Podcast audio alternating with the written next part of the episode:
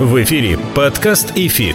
Первый образовательный подкаст о том, как в мире финансов научиться теории и применять ее на практике – у микрофона кандидат экономических наук, доцент ВАФТ Иран Хикс, преподаватель ИФИТ Олег Абелев и основатель ИФИТ, участник финансового рынка России с 1992 года Алексей Примак. Друзья, всем здравствуйте, всем добрый день. Олег Абелев у микрофона. Подкаст ИФИТ вашему вниманию. Образовательный подкаст о том, что происходит в мире финансов, на финансовых, на фондовых рынках. И сегодня мы продолжаем, пока мой ведущий Алексей Примак находится в отпуске, делать делать этот эпизод, делать наш подкаст с преподавателем ИФИД, трейдером с 20-летним стажем, участником финансовых рынков, да и фондового тоже, Аланом Зарасом. Алан, привет. Добрый вечер. Привет, Олег. Как всегда напоминаю, дорогие друзья, пишите нам в наш телеграм-канал, пишите нам на почту, заходите на наш сайт и оставляйте ваши отзывы, пожелания, критику, вопросы. Обратная связь крайне важна. В современном мире без обратной связи не жить. Мы работаем для вас, поэтому, дорогие слушатели, я бы сказал так, дорогой мой слушатель, как раньше любили говорить, пиши нам и не забывай нас, а мы обязательно тебе ответим. Сегодня, Алан, мы будем говорить о теме, я специально вот э, ее подобрал, знаю, что тебе она не безинтересна, и знаю, что ты этой темой занимался, поскольку относительно недавно на Эфите прошел видеострим, да, который был посвящен этой теме. Частично, вот совсем чуть-чуть, на одном из предыдущих эпизодов мы эту тему затрагивали, еще когда говорили с Алексеем по поводу возможных альтернативных вариантов инвестирования, но мы просто перечисляли этот вариант как один из многих, и тогда мы решили после этого эпизода, Алан, что мы сделаем эту тему отдельный эпизод. Итак, сегодня мы говорим об инвестиционных монетах, как о способе инвестирования. Напомню, что тогда тогда мы эту тему затронули чуть-чуть, когда говорили о золоте, да, потому что инвестиционные да. монеты, монеты из драгоценных металлов. Но одно дело это инвестировать, покупая слитки, или покупая, допустим, фьючерс на золото, или покупая акции золотодобывающих компаний. Это все вроде бы, да, инвестиции в золото, золото, да. И совсем другое, это инвестиции в инвестиции в инвестиционные монеты, извините уж за тавтологию. Очень много говорится и на просторах сети, и в разных СМИ о том, почему надо покупать золото, говорится о том, как надо покупать слитки, как надо выбирать акции золотодобывающих компаний. Но не очень много говорится об инвестиционных монетах. Максимум, что я нашел про инвестиционные монеты, я нашел вообще не на финансовых сайтах, а на сайтах аукционных домов и нумизматических клубов. Это как раз, наверное, есть главное,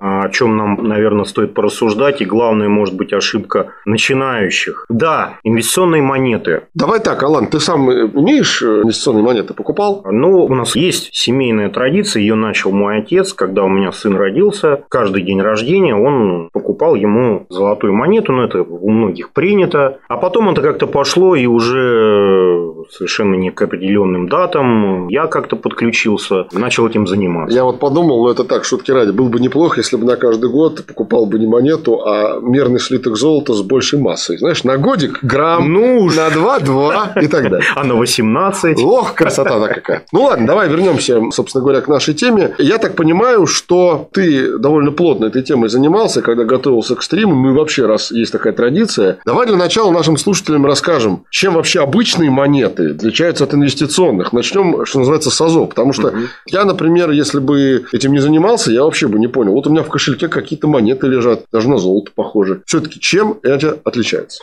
Ну, эм, давай так. Значит, мы говорим в первую очередь о монетах из драгоценных металлов. А то, что у меня в кармане, это не из драгоценных металлов? Может быть, я не знаю, может, у тебя там золотые червонцы а, ну, давай так, 5, царские. 5 рублей, 10 рублей, вот эти вот монетки, которые это нам сдают сдачу. И это есть, кстати говоря, в кошельках это другая совершенно тема, э, больше к нумизматике относится, но там тоже может быть сокровище. Ух ты. Рекомендую проверять сдачу, да. Иногда и иногда. Уважаемые слушатели, проверяйте сдачу. Да, иногда там может быть попадаться сокровище. Но сейчас у нас тема другая да, немножко. Давай. Ага.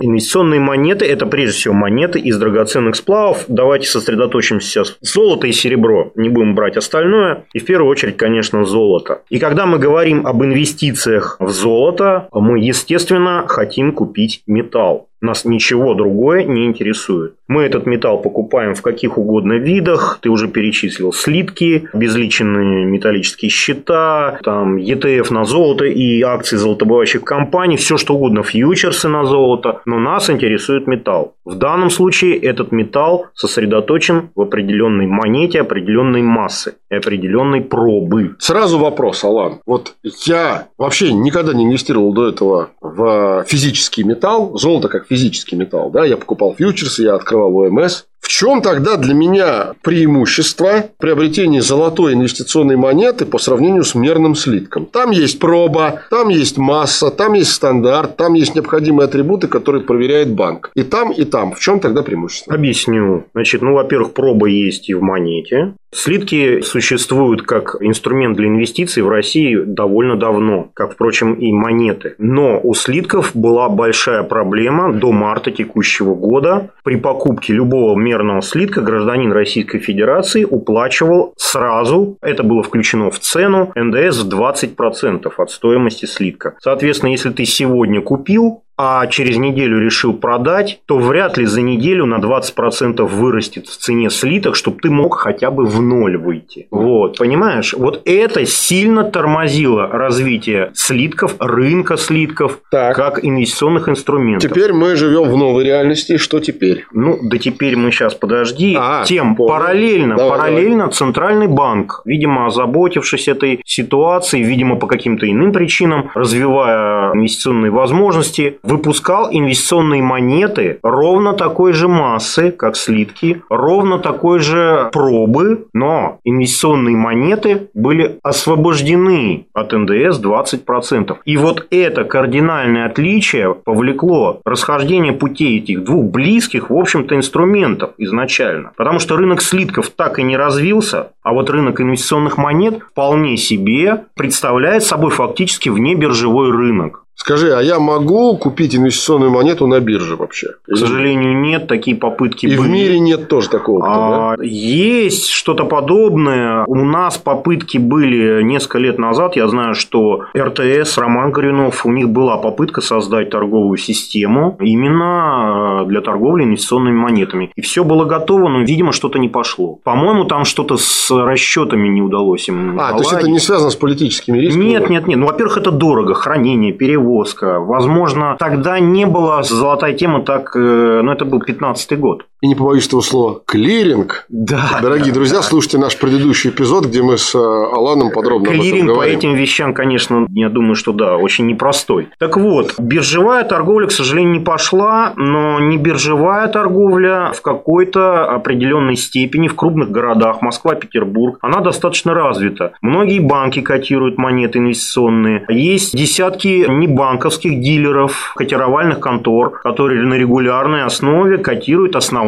российские, не только, кстати, российские инвестиционные монеты. Но теперь стал, видимо, я думаю, что следующий твой будет вопрос, а что же все такое инвестиционная монета и чем она от любой другой золотой монеты, в принципе, отличается? Можно сказать, снял Алан с языка. Подкаст и фит. Когда мы инвестируем во что-то, нам важен факт инвестирования во что-то. В данном случае металл. Но если мы представим себе монету, и даже может быть не золотую, то она тоже может иметь ценность. Она может быть старинной, она может быть редкой, она может быть памятной, выпускаться в каком-то высокохудожественном дизайне и так далее. Так вот, инвестиционная монета, она лишена всех этих достоинств покупая инвестиционную монету, мы знаем, что ее цена, стоимость максимально приближена цене металла. Мы не переплачиваем ни за редкость, ни за какие-то фантазии медальера, художника, кто это все проектировал, рисовал, чеканил и так далее. Наша задача – купить кусок металла и не заплатить при этом НДС 20%, как в случае слитка. Подожди, Алан, мы еще дойдем до этого. Но золото тем и ценится человечеством последние тысяч десять лет, что оно никак не подвержено агрессии внешней среды, и что золото 10 тысяч лет и золото сегодня, в принципе, при содержании там одном и том же, это тоже золото. Почему тогда мы не можем считать инвестиционной монетой какие-нибудь там червонцы Петра Первого золотые. Потому что там коллекционная составляющая будет во много раз выше, чем стоимость металла. Потому что редкость монеты золотой времен Петра Первого настолько велика, что 80% той цены, за которую ты ее заплатишь, ты заплатишь не за металл, ты заплатишь за, за ее редкость. Она имеет большей степени нумизматическую ценность. Понятно. То есть мы не можем, условно, червонца Петра Первого считать инвестиционными монетами. Ну, да? конечно, это тоже золото. Я вот с позиции золота Это спрашиваю. тоже золото, но ты в разы просто переплатишь. Понятно. А наша задача купить металл. Мы не говорим о коллекционировании. Я понял. Давай мы назовем для наших слушателей. Червонца Петра – это прекрасно, да? Какие-нибудь примеры инвестиционных монет, которые не имеют нумизматической ценности, где я плачу только за металл. Можно назвать? Безусловно. Давай так. Эта монета, она уже де-факто как бы бенчмарк российский. Георгий Победоносец называется. Какой есть это? золотые, угу. есть серебряные. Насчет платины палладий не надо уточнять, но серебро и золото, Георгий Победоносцы вполне себе разные массы имеются. Что касаемо серебра, это одна масса, одна унция. Это довольно большая 31,1 грамма. А вот золотые монетки, они э, разных весов, начиная от четверти унции и кончая унцией. Я так понимаю, сейчас я очень умное слово употреблю, значит, нельзя сказать тираж, а есть такое слово ментаж, да, то есть это тираж монеты, да, потому что по-английски чеканка это minting, да, да. Ну и традиционно у меня мой друг, близкий университетский друг, он нумизмат с большим стажем, он мне каждый раз грозит пальцем, когда я говорю тираж монеты, он мне так говорит, какой тираж? Ментаж! Я так знаю, вот, у них у нумизматов это да, Так вот, если мы говорим про ментаж инвестиционных монет, про которые ты только что сказал, это как книжки, которые можно допечатывать, монетки дочеканиваем. Это же тоже влияет, наверное, на стоимость. Либо нет. Значит, чтобы быть инвестиционной монетой, она должна чеканиться, пардон, минтиться, минтиться большими тиражами. Что касается Георгия Победоносца, это сотни тысяч экземпляров. И причем это не разовый тираж. Раз в несколько лет происходит новый тираж. А скажи мне, каждый раз новые минтажи, они не обесценивают стоимость монет? Нет. Тут же закон рынка разве не работает? Чем больше монет, тем дешевле они ну, стоят, нет? у нас, сколько у нас там население России, на 140 миллионов, там 10-20 лишних тысяч монет. Это, примерный объем минтажа, это, да? Да, да, это, поверь, не так много. Потому что если это не делать, но тогда монет будет просто не хватать. И э, такой вопрос чисто экономический. Сейчас на тебя буду сыпать град вопросов, потому что интересная тема для слушателей в том числе. А кто может приобретать инвестмонеты? Не только физлица. Государственные органы, юрлица тоже могут приобретать? Никаких ограничений физлицо, насколько я знаю, по предъявлению паспорта. А кроме физлиц, юрлица Безусловно. тоже могут, да? Понятно. Иностранные граждане. Ну, в текущей ситуации, наверное, вряд ли. А вот до событий 24 февраля более того, я было, скажу да? такую вещь. Инвестиционные монеты существовали и в СССР, так называемый червонец-сеятель. И вот там как раз они были практически недоступны гражданам СССР, а вот иностранцам они вполне себе продавались. То есть, можно сказать, что до 20-х чисел февраля текущего года иностранные граждане вполне могли Георгия Победоносца купить. Я думаю, что они и сейчас могут. Я не слышал ограничений. Может быть, они и приняты, но ага. я о них, честно говоря, не знаю. Я понял. Подкаст и фит. Следующий момент. Вот мы сейчас говорим про инвестмонеты, говорим про золото, что можно покупать слиток, можно монету. Выяснили, что разница в налогах. В ликвидности. В ликвидности. С некоторых пор налога на мерные слитки нет. Да, ну... Как изменилась ситуация? Не ломанутся ли теперь все граждане вместо монет слитки покупать? Вот Либо... об этом как раз и надо поговорить, потому что как только налог был на слитки отменен, это произошло 1 марта, угу. вернее, это произошло 9 марта, вышел указ, но задним числом был отменен отменен, интересно так, с 1 марта. Указ вышел 9, а был отменен с 1. Любопытно. Да, так. своеобразно. Конечно, население ломанулось первые недели э, покупать э, слитки. Это было видно в Сбербанке. И я в Сбербанк заходил, там что-то такое творилось не очень понятное. Но Ты я... тоже ломанулся? Нет, я по другим, я просто мне не те. Мне наш общий знакомый Алексей Примак прислал картинку, что там в Сбербанке что-то делается. Алексею передаем э, ему в отпуск большой привет. Я зашел, и действительно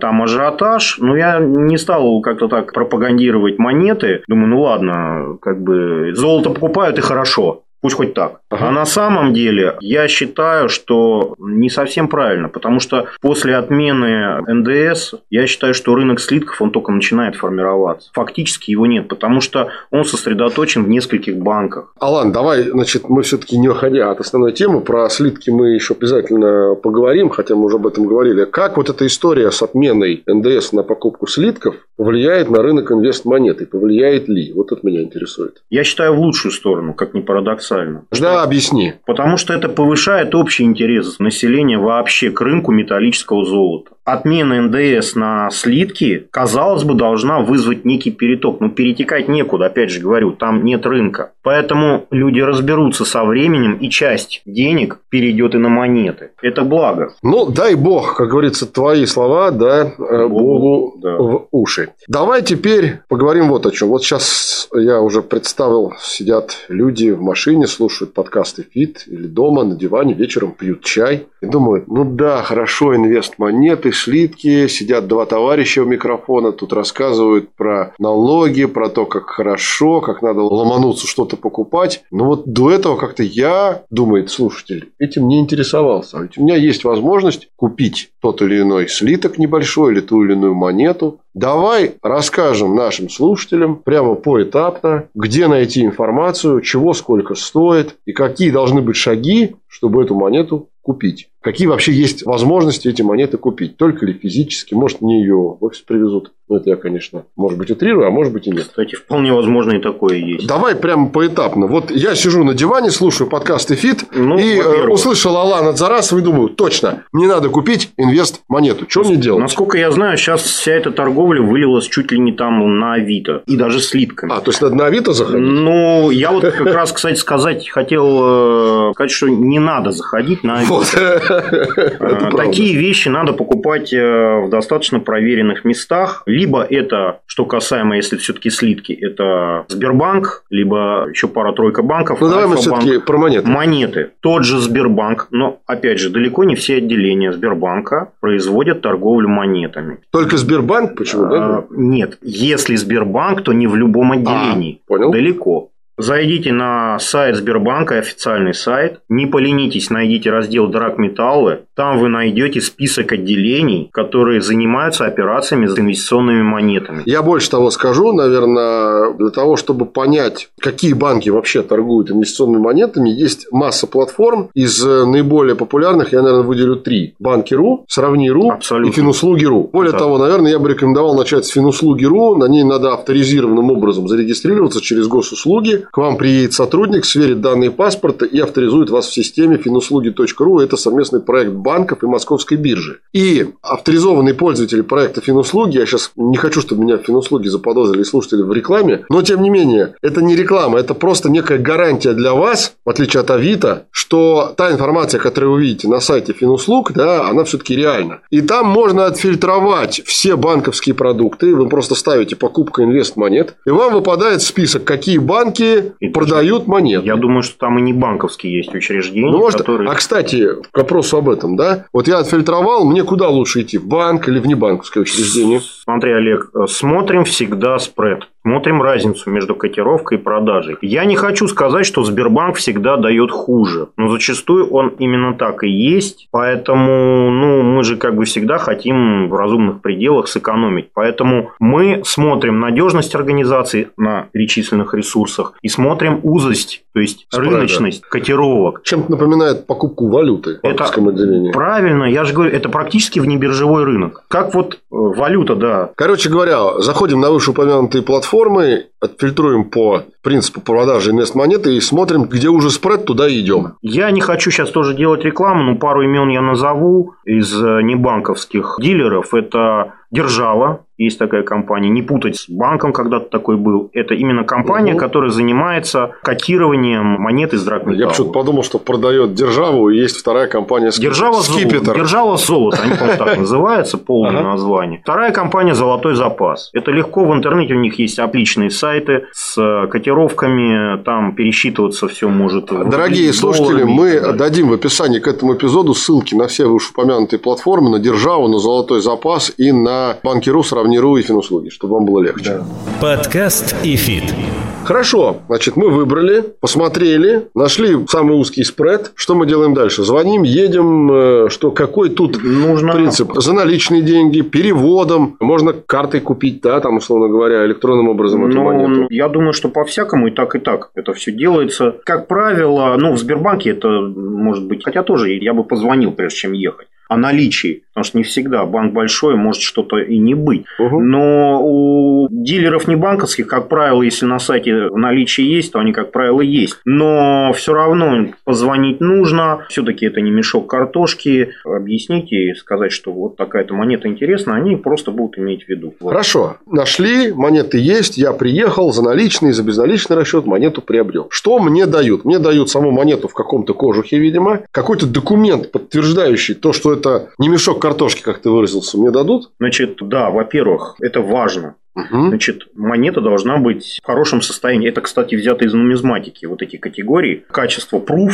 качество uncirculated. Давай не будем ругаться. Uncirculated в переводе с английского вне обращения. Да. То есть, ее никто пальцами не держал. Давай. Вот. Инвестиционные монеты, они не требуют качества proof, но они требуют качества uncirculated. И для этого они продаются в специальных капсулах прозрачных. Качество proof тоже объясню для наших слушателей, кто не так сказать, посвящен в нумизматические термины. Это определенного рода покрытие лицевой оборотной стороны монеты, которая практически, если на него глазом посмотреть, похожа на зеркало. И любое прикосновение, любая пылинка, соринка сразу на этом, собственно говоря, будет отражена в зеркальном отражении, да, вот на этой поверхности. Поэтому монеты такие, они продаются, которые обладают пруфом в запечатанном пластиковом, а может и ином корпусе. Это именно мы возвращаемся к нумизматике. Именно поэтому инвестиционные монеты не делаются в таком качестве, потому что их очень легко повредить. И когда ты покупаешь пруф, ты доплачиваешь за это качество. А зачем при инвестициях платить лишнюю стоимость? Согласен. То есть большинство инвестмонет не пруф. Достаточно uncirculated. Это серьезное качество и не рекомендуется вытаскивать из капсулы. Ну, может быть, если только вы хотите проверить ее лишним образом. На зуб. Да. Любая царапина будет уменьшать, конечно, Хорошо. Стоимость. Значит, возвращаемся к моему вопросу. Значит, мне дают в капсуле эту монету, что-то еще какой документ мне Естественно. Дают? Либо кассовый чек, либо приходный кассовый ордер и акт приема передачи, что ты купил монету такого-то номинала, такого-то года выпуска, ты заплатил за нее деньги. Ага. Почему это нужно? Это нужно, скажем так. Ну, для любых дальнейших сделок. Да. Ну, во-первых, да, то есть, все-таки, опять же, к мешку картошки. Да, это инвестиционная ценность. Нет, ну, это понятно. Да, это, на самом деле, она... я думаю, что здесь нашим слушателям объяснять не надо, потому что те, кто хотя бы раз в жизни покупал ювелирные изделия или драгоценные камни, знают, что любое драгоценное изделие из металла или камня прикладывает к себе еще определенный сертификат. По сути, это такой же сертификат. Ну вот, кстати, опять же, возвращаясь к слиткам. К слиткам еще и сертификат необходим. К монетам этого не нужно. О. И в этом смысле монеты проще. На них нет номера уникального. Им не положен сертификат им проще обращаться. Угу. Поэтому угу. рынок ликвидней. Роль сертификата в монете заменяет все-таки, вот как ты сказал, кассовый акт чек. передачи, да, да. Еще объясню, почему это нужно. Крайне важно иметь документы. Значит, мы идем к налогообложению. Так оно же отменено, ты сказал, нет, налога нет. отменен НДС, а НДФЛ никто не отменял. 13%. Да, Эх. естественно. А вы как думали? То есть, раньше было со слитками 33, я правильно понимаю? Ну, в определенной степени да. Красота. Значит, каждый владелец, инвестор, Когда купивший, купивший либо слиток, либо монету и реализовавший ее потом, обязан уплатить НДФЛ в размере 13% от дохода. Самостоятельно. Это не как в случае с ценными бумагами, когда брокер рассчитывает и уплачивает налог. Вы обязаны подать налоговую декларацию. Давай подожди, прежде чем про декларацию. А что здесь есть факт получения дохода? Налоговая база тут какая? Ты Стоимость куп, монеты? Ты купил монетку, условно, за, не знаю, 20 тысяч рублей. Прошел год, ты продал ее за 25 тысяч рублей. Тому же банку, Сбербанку, к примеру, ты получил доход на территории Российской Федерации. А если я ничего никому не продавал? Ничего не платишь, дохода нет. То есть вообще ничего не плачу? Конечно, пока Все. ты не продал, ты ничего не платишь. То есть, уважаемые слушатели, любые операции с инвестиционными монетами, которые направлены на получение того или иного дохода, подлежат они подлежат налогообложению. Если вы купили инвестмонету, получили этот кассовый чек и храните ее либо в банке, либо дома, то НДФЛ нет. Я правильно понимаю? НДФЛ нет, пока ты не продал. Нет, Идем... само собой. Само да. Пока не получил доход. Да, ты продал монетку, получил доход. И тут возникает вопрос о налоговых льготах. Если ты держал монетку больше трех лет, ты не платишь НДФЛ, потому что налоговая льгота. Это такое же имущество, как квартира, машина и так далее. Но тебе надо доказать налоговой инспекции, что прошло больше трех лет. И вот для этого тебе необходимы документы. Я понял. Дата и цена Если у тебя таких документов нет, как ты докажешь? Нет, ну, я думаю, что как раз именно поэтому на Авито покупать не надо. Ну да, там, я думаю, будут проблемы еще и вообще с документами. Хорошо. Остается у меня несколько вопросов, еще мы плавно подходим к финалу. Значит, я купил, соответственно, получил документ в виде кассового чека. Хранить могу дома, могу хранить в банке. Где угодно. Банку, Ты легально да. купил золото. Соответственно, ничего. продать я ее могу тоже только через банк. Ну, Авито давай не берем, берем такие белые каналы, нормальные каналы продажи. Где банки, я могу ее продать? Банки и не банковские дилеры. Все то, то есть, же самое. Понятно. Любая продажа монеты, что называется, попить чайку, поесть печенье, это сразу серый рынок. Он серый, он возможен, но я бы не рекомендовал связываться с этими вещами. Ну, я тебе могу продать инвест-монету? Если мы с тобой друг друга знаем давно, мы друг друга не собираемся обманывать, подсовывать фальшивки, еще что-то, извиняюсь, кидать. И нарушением закона да, это не будет? Нет. Только должен быть э, договор, договор купли-продажи, передача права да, собственности. Конечно. И тогда уже все налоговые истории переходят... Конечно, в легальное все. Хорошо. Подкаст «Эфит». Ну вот как-то более-менее с алгоритмом мы разобрались. Теперь несколько вопросов, которые, я думаю, что тоже будут волновать наших слушателей. Первое. Вывоз за рубеж. Ну, я понимаю, что в текущей ситуации, наверное, это приобретает особый смысл. Давай мы разделим ответ на этот вопрос до 24 февраля и после. Я не могу тебе сразу сказать, что сейчас. Да, ну давай хотя бы тогда до 24 февраля. А могу ли я, например, эту монету вывести? Вот, допустим, ты рассказывал в начале эпизода, что у вас есть традиция от деда внуку на каждый день рождения дарить. А представь, что дед в одной стороне, а внук в другой. Переслать, вывести как-то, это вообще подлежит вывозу? Есть определенные объемы, Сейчас. А вот. то, может, это вывоз золотого запаса? Э, ну, я думаю, что да, десятками тонн тебе не дадут Нет, вывести. Ну, давай все-таки, вот. да, условно, там какой Насколько я знаю. Э, Или я должен пошлину заплатить какую-то там? Нет, там есть объемы. По-моему, эквивалент был то ли 10 тысяч долларов, что-то такое ты мог просто не декларируя это делать. Но, кстати, была лазейка. Я просто сейчас не помню сумму. Не помнишь, сколько мы могли вывозить рублей легально? Не долларов, не золота, а рублей. Тоже тоже какие-то были лимиты. Что-то было, не буду врать, не помню. Так вот, что самое интересное, если, допустим, брать слитки, то там был лимит, допустим, 10 тысяч долларов, да? Угу. А если брать монеты, ведь это же платежное средство Российской Федерации. И на монетке на золотой есть номинал 50 рублей. Когда Центральный банк запретил вывоз валюты и когда ограничил спрос на валюту, вопрос, под эти ограничения подпадали и подпадает ли вывоз Давай мест? До. Так вот, если мы берем, что у нас был лимит по рублям, ну, условно, я не знаю, ну, возьмем 200 тысяч рублей, да, угу. а на монетке стоит на золотой номинал 50 рублей, то 200 тысяч поделить на 50, это значит, ты как легальных платежных средств мог вывести 200 на 50, 40 победоносцев. Послушай, ну одно делает то, что написано на монете, а другое делает это золотое содержание монеты. Неважно. Это монета. Ты с этим золотым 50-рублевиком можешь пойти купить водички себе, и у тебя кассирша обязана ее принять по номер. Другое дело, что ты не дурак. Стоп, ты же сказал unseculated. Только что Неважно. мы говорили. Мы в чем коренное отличие слитка и монеты? Да. Даже инвестиционная монета, даже коллекционная монета, если на ней стоит название Центральный банк Российской Федерации и стоит номинал в рублях, я это, могу это законное платежное средство. Ну что же, вот есть повод потратить. Лази... Да? Ты же понимаешь, лазеечка законная. Я, понял. я сразу скажу, я не знаю, как сейчас. Угу. И не уточнял, и вывозить ничего не собираюсь. Я понял. Но вообще эта тема, я думаю, интересная. Я думаю, мы к ней еще вернемся по поводу вывоза сейчас. Потому что те ограничения на иностранную валюту, которые вводил Центральный банк, по логике вещей, наверное, Они должны распространяться на золото, да, естественно. И последний вопрос. Мы плавно подходим к финалу. Мы все время говорили вот золотые монеты, золотые слитки, да. Почему, собственно говоря, только золото, да? Мы же знаем, что есть э, инвест-монеты и из других драгметаллов. Ну, вот серебро. Вот давай сразу на ум. Да, давай мы вот о чем поговорим в конце. Какие монеты из каких драгметаллов выгоднее покупать, условно говоря, при одинаковых суммах инвестирования. Вот у меня есть какая-то сумма, я могу на нее купить золотых, могу на нее купить серебряных, могу платиновых, наверное. Вообще каких я могу и как правильно распределить по металлу именно? Ну смотри, платина, палладий – это очень своеобразные металлы. Во-первых, это гораздо более редкие тиражи инвестиционных монет из палладий и платин. Это очень довольно-таки редкие монеты. И они априори уже из-за своей редкости они в большей степени коллекционные. Как ни странно, вот это факт. Я в такие вещи не лезу, если честно. Я ограничиваюсь золотом и серебром. Значит, серебро – металл понятный. Они с золотом связаны. Они ходят, мы с Тамарой ходим парой. А платина? И палладий. Ликвидность слабая. Иногда платина дороже стоит, то сейчас дороже золота. Раньше нам стоило дешевле золота. Алана, почему именно эти четыре металла? Почему не родий, иридий, не знаю, там, цезий? Это же все тоже драгметаллы. Они тоже добываются. Редкоземельный, да, осмий. Да, но что-то я не видел осмиевые инвестмонеты.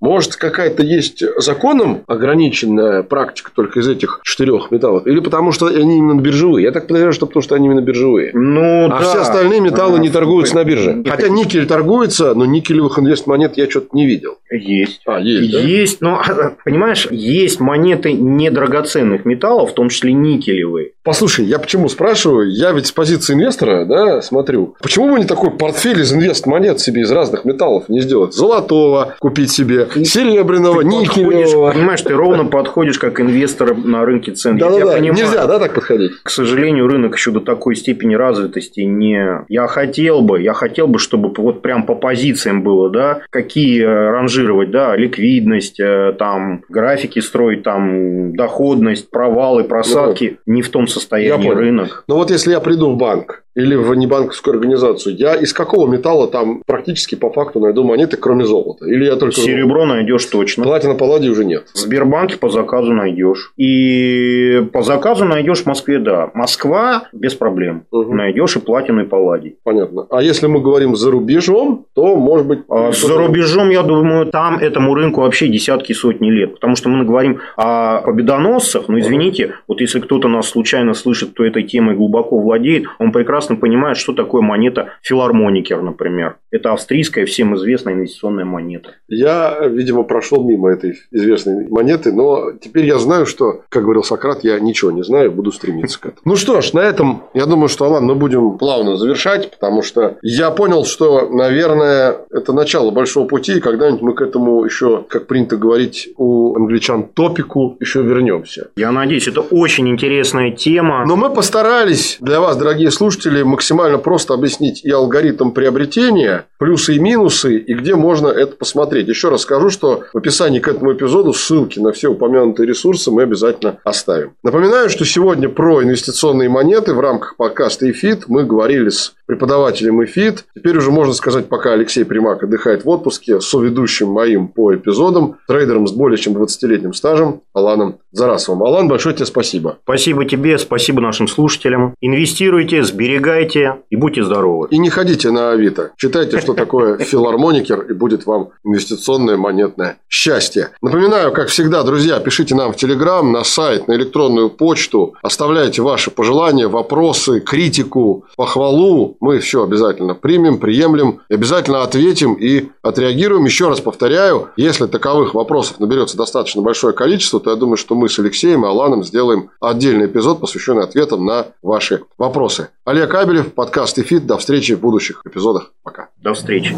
Напоминаем, что подкаст «Эфит» можно слушать на Apple подкастах, Google подкастах, CastBox, Spotify, VK, Сберзвуки и Яндекс.Музыке. Музыке.